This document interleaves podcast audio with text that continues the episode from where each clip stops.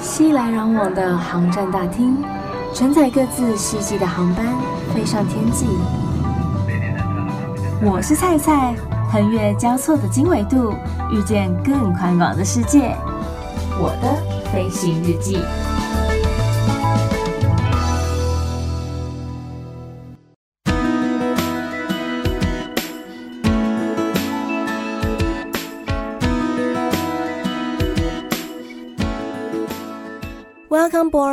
迎收听我的飞行日记，我是空姐菜菜。在航空业七八年的时间，我没有骂脏话哦，我是说七年八年左右的一个时间，碰到了不少的旅客，也因为他们的出现，所以让我证实了一句话：一种米养百种人。就是你会觉得说，这不是一个 common sense 吗？或者说你会觉得说，这不就是应该要怎么样吗？但偏偏有人就是跟你所想的不一样，他的一些思维，他的一些作为，就会让你觉得 amazing。他怎么会这样？但对，他就是这样。好比说，有时候空服员就会想要带自己的食物上机吃，吃腻了飞机餐，或者说他有特别想吃的东西，所以呢，他就要用便当盒装着之后带上飞机。或者说我们会带饮料上机，因为一体的东西以桃园机场来讲的话，我们是可以带上机的。然后呢，就会有人在我们不在的时候闯入我们的厨房，这都还不打紧。但是他看到桌上摆放的那些东西，就会觉得说那是他可以拿的。怎么样？现在是自助吧来着，是不是？欢迎自己动手嘛。他就自己开始吃，开始喝了耶。洗的哈喽，就是那不是你的东西呀，然后你也不会觉得说那个包装就不是机上的包装，那是我们私人的物品吗？你怎么会这么主动啊？当然，因为现在疫情的关系，大家应该比较不敢这么做，就是乱吃乱碰别人的物品。但在疫情以前，还真的有同事碰过这样子的客人。你说为什么他知道他的饮料被喝过？因为很明显，就是它的饮料水平线的高度已经不一样了。例如说，原本可能是九分满，结果现在已经变到七分满之类的。这样你还不发现，表示你对生活太不敏锐了。有一则新闻闹得沸沸扬扬的，版面很大，是谁的新闻？就是咱们机擦妹以及。Only you 的新闻，这则新闻说老实话，就是我没有真的特别站边谁，因为我觉得两边都很闹。就是开说明会的，你不知道在讲什么，然后你可以去提告的，或者是提出证据的，也都没有拿出来。那这样子的一个新闻呢，我真的是不很明白了哈。不过，因为我们不是当事人，所以我们也不好说些什么。但后面又扯出了一些跟其他艺人、跟其他演艺圈的大佬有肢体上面的接触，反而造成他心理上的不舒服，甚至有一点性骚扰的嫌疑。但其实你们知道吗？我们在机上也很常碰到有人性骚扰，但那就看你心理上过不过得去。因为其实我们有时候走在机舱的走道上，客人他不知道怎么叫你，或者说有一些阿嬷之类的阿姨等等的，他们会习惯性用手拍你来呼叫你，他们也不懂得要按服务铃，或者说挥手喊个小姐什么之类的，他们已经习惯性就是在你走过去的时候，赶紧拍你一下，叫你说“哎，小姐，小姐”什么什么什么的。可是你要说他们这样性骚扰吗？而且这样的情形特别容易发生在韩国班，尤其是那些阿舅妈啊、大叔啊等等的，他们都会直接出手。虽然说有时候我真的受不了的情况之下，我会直接说 “Please don't touch me”，但是他们的英文也不是盖通，所以有时候也不见得听得懂你在说什么。所以有时候到后面我就会觉得说算了，因为我也知道他们不是故意的。如果真的是故意的话，我就不会这么轻饶他们。但因为他们就真的不是故意的啊，so 就 let it go 喽。像之前在节目当中有访问过好朋友老兵，然后他也分享过一个 case，就是有一次他在执行日本的航班，然后在服务的时候呢，有一位疑似有一点喝醉酒的旅客，一位日本大叔，然后就突然之间摸上他的小腿，他整个惊吓到了，因为他就觉得怎么会这样子摸人家呀？你有没有礼貌啊？那因为客人已经有一点点的喝醉，所以他说不定根本也不清楚自己在干什么。当然，当下老兵有义正言辞的跟他说：“不可以这样，你不可以再碰触我。”但如果说，这位客人在继续有这些不得体的行为时呢，飞机上面有一种东西叫做警告函。依我们家公司来说，它总共有十一种语言，所以你也不用担心说他可能会看不懂。基本上搭我们家飞机的人，应该都可以阅读到这些语言啦，有中文、日文、意大利文、韩文等等等等等，就是为了提醒你不要再做这些越矩的行为。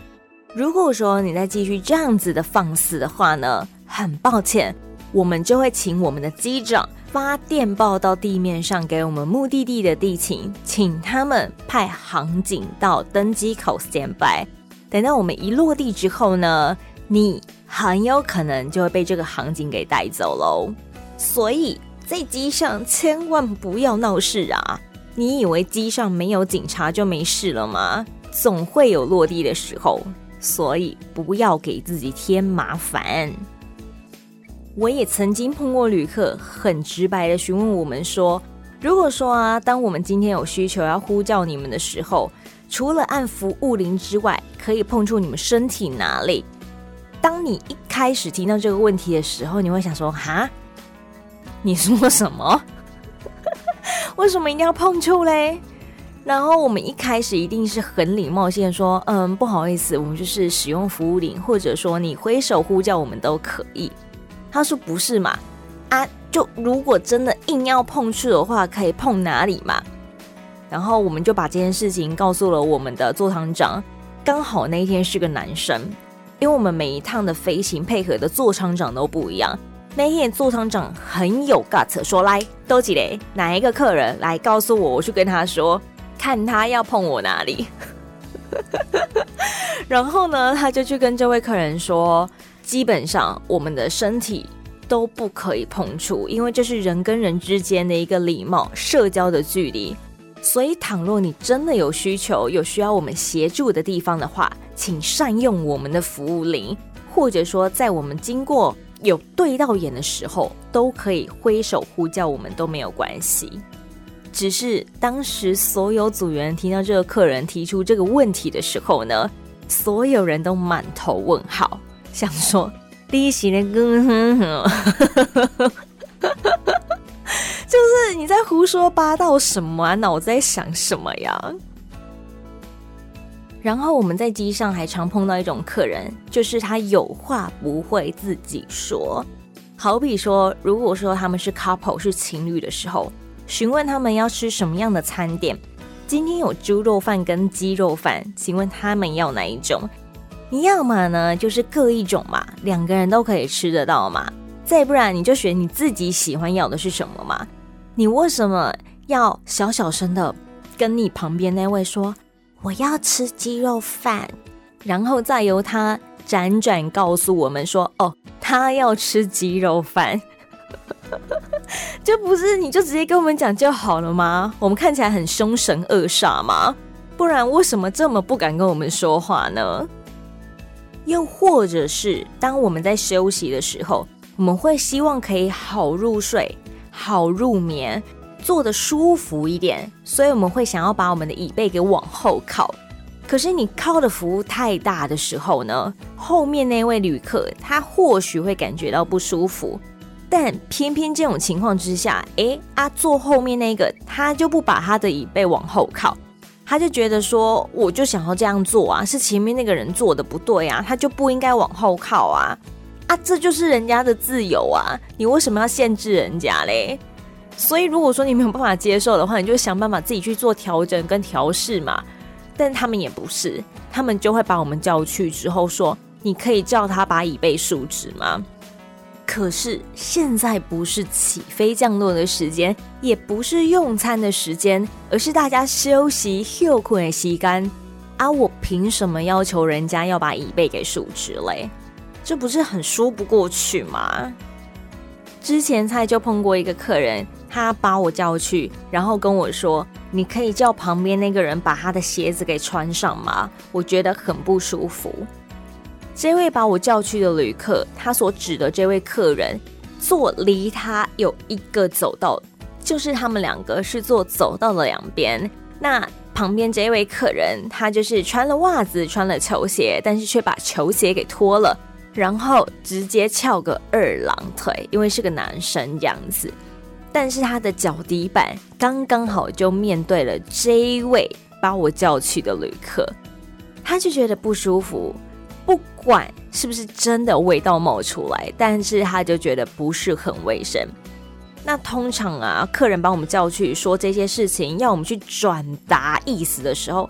一开始我们都会有点害怕，怕客人不爽，怕客人生气，怕客人反客诉我们说不尊重他，所以我们每次在讲这些话的时候，都要想办法尽可能的婉转，避免刺伤客人们的玻璃心。但是后来呀、学姐有教我们一个方式，她说你不用站自己的立场去说啊，你大不了就可以跟那位客人讲说，嗯，不好意思，因为旁边这位客人觉得说就是。呃，您这样子脱鞋子的一个行为，他不是很舒服，所以可以麻烦您把鞋子给穿上吗？或者说我拿一双纸拖鞋给您穿，这样子让您在搭机的过程当中脚不会那么肿胀，这么不舒服。把责任归属推给那位把你叫去的客人，或者说像刚刚椅背的问题啊，如果说后面那位旅客他真的觉得不舒服，又把你叫去的时候，你大可以跟前面那位旅客说。嗯，不好意思，因为后面那位旅客觉得您的椅背太低了一些些，可以麻烦您稍微竖直一些些吗？让后面的乘客可以坐起来稍微舒服一点点。反正不要把问题推到你自己的身上，推给把你叫去的那位客人，因为确实啊，是他把你请去做这件事情的，观感感受都是他的，不是你的啊。所以为什么要把责任拉到自己身上呢？到时候客人不爽，他也会说是你叫他这么做的，而不是后面那位旅客叫他这么做的。大家晓得那个差别在哪里吗？所以如果啊，你也是刚好服务业的朋友们呢，我觉得这一招还不错，所以提供给大家参考看看喽。在机上还有一种很常碰到的旅客，就是因为餐点没有选择生气气的旅客。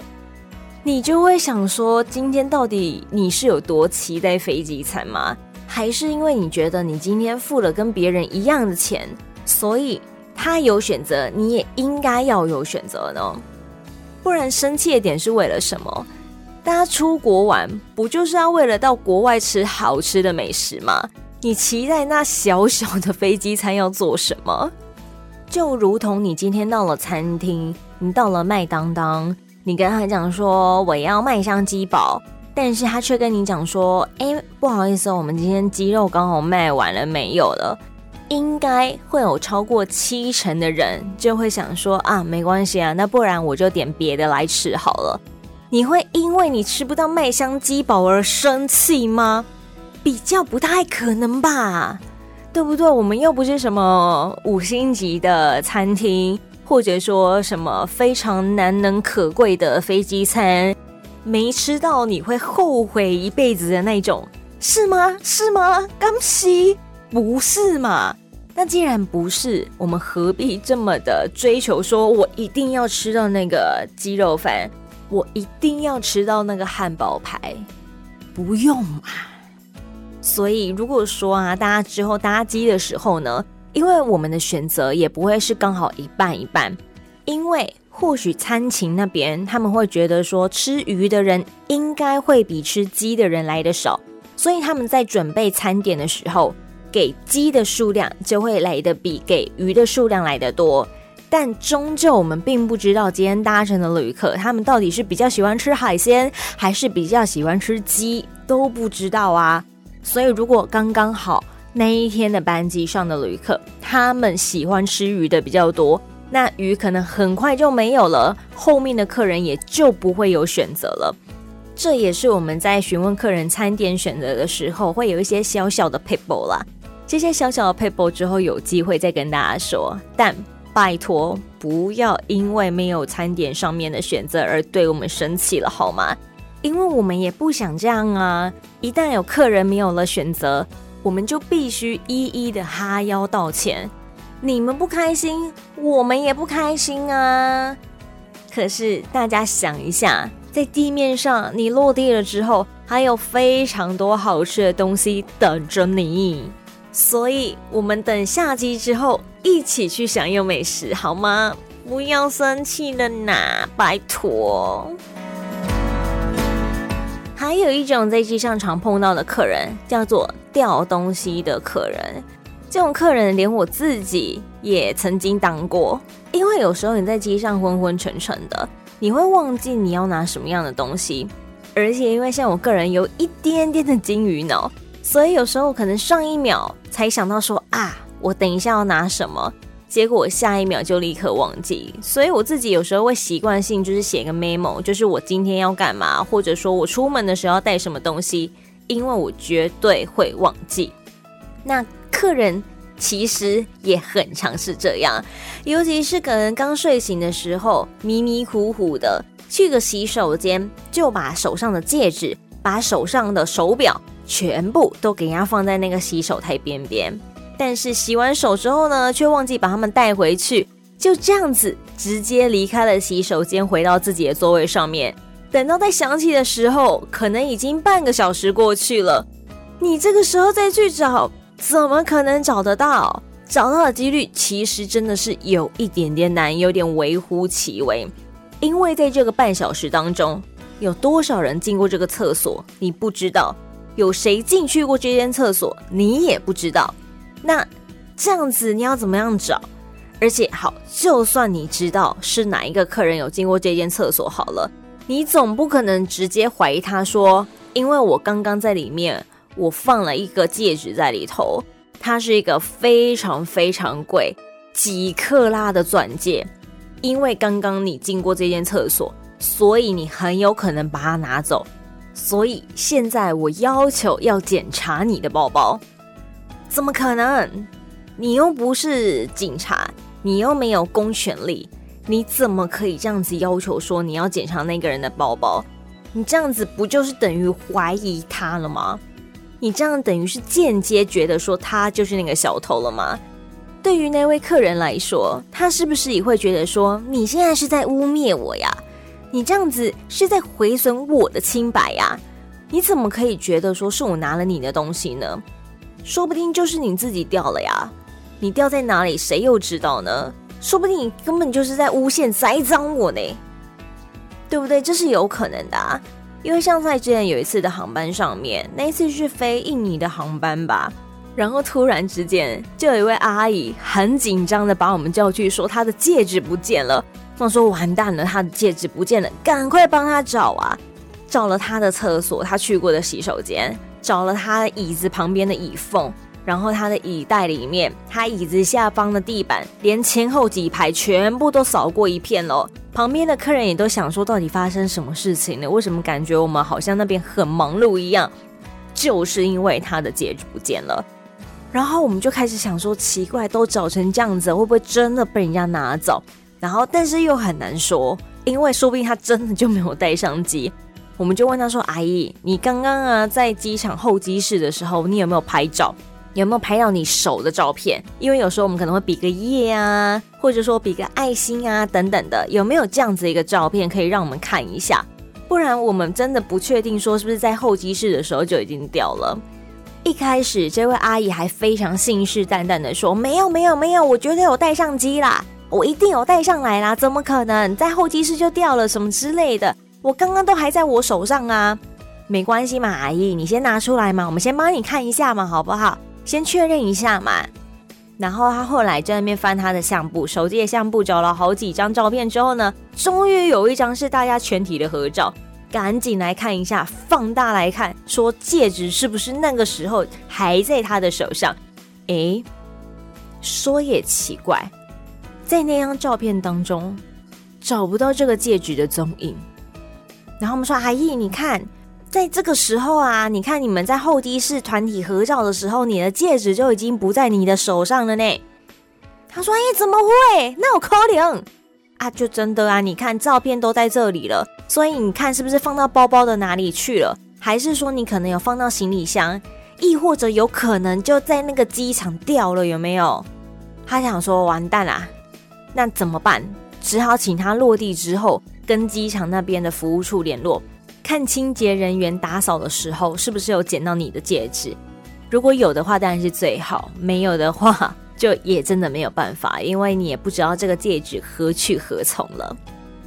其实，在飞机上面掉东西的客人真是满满皆是诶，掉护照的也有啊，而且掉护照的很常是一个顺手塞在包包的某个地方，所以他根本压根就忘记了，等到下机的时候才发现说，哎，到底护照去哪里了？然后这个时候都找不到怎么办？